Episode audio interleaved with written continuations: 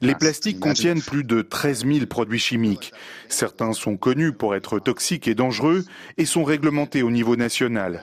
Mais il n'y a pas d'approche globale. L'impact sur la biodiversité est énorme. Ce qui est préoccupant, c'est que l'on ne sait même pas exactement ce que cela implique si nous n'agissons pas rapidement. Nous n'avons pas de chiffres liés au plastique qui nous permettent de savoir à quel point notre planète sera différente de celle dont nous avons hérité.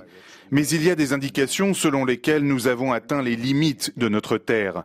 Jusqu'à quand pourra-t-elle encaisser cette quantité de pollution?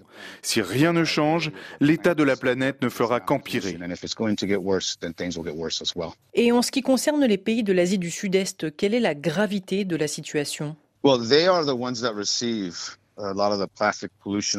Ce sont eux qui reçoivent une grande partie de la pollution plastique sur leurs côtes, sans qu'ils en soient responsables. Ils considèrent donc qu'il s'agit d'une question essentielle, qui doit être abordée non seulement par des mesures telles que la gestion des déchets, mais aussi par des mesures plus en amont, telles que la production et la consommation de plastique en général. Nous aimerions voir une approche globale afin de réduire réellement notre production de plastique et, pour le plastique que nous utilisons, de l'utiliser à bon escient et de manière à promouvoir l'économie circulaire, ce qui réduira le fardeau dont ces pays asiatiques souffrent. Et cela contribuera à nettoyer leurs plages, cela contribuera à soutenir le tourisme et la gestion des pêcheries locales, sans oublier l'aspect climatique. Les plastiques sont fabriqués à 99% à partir de combustibles fossiles. En agissant de la sorte, nous nous alignerons sur nos objectifs en matière de climat. Il y a deux camps, deux façons de penser différentes lors de ces négociations pour aboutir à un traité international sur la pollution plastique. Quel sera le principal enjeu lors des discussions pour ces pays asiatiques?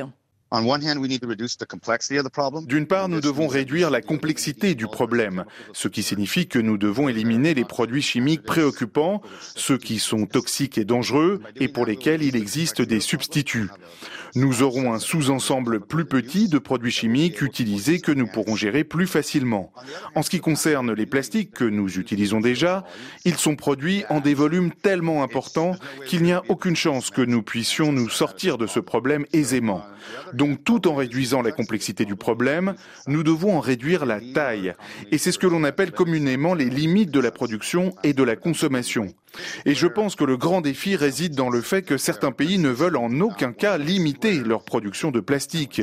L'idée que nous puissions avoir des limites convenues au niveau international est une chose contre laquelle ils font pression.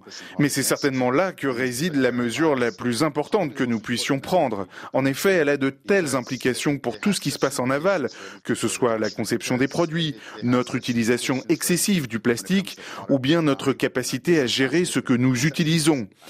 Nous n'imposons aucune limite, nous ne pourrons jamais parvenir à une économie circulaire pour les plastiques.